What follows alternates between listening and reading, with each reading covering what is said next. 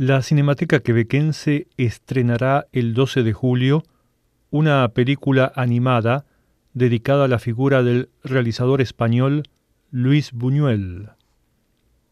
Buñuel après l'âge d'or, Buñuel después de la Edad de Oro, del director Salvador Simó, también español, relata los inicios accidentados del cineasta, cuya primera obra generó reacciones por parte de la derecha en su país, que incluyeron un atentado contra la sala donde se proyectaba la obra.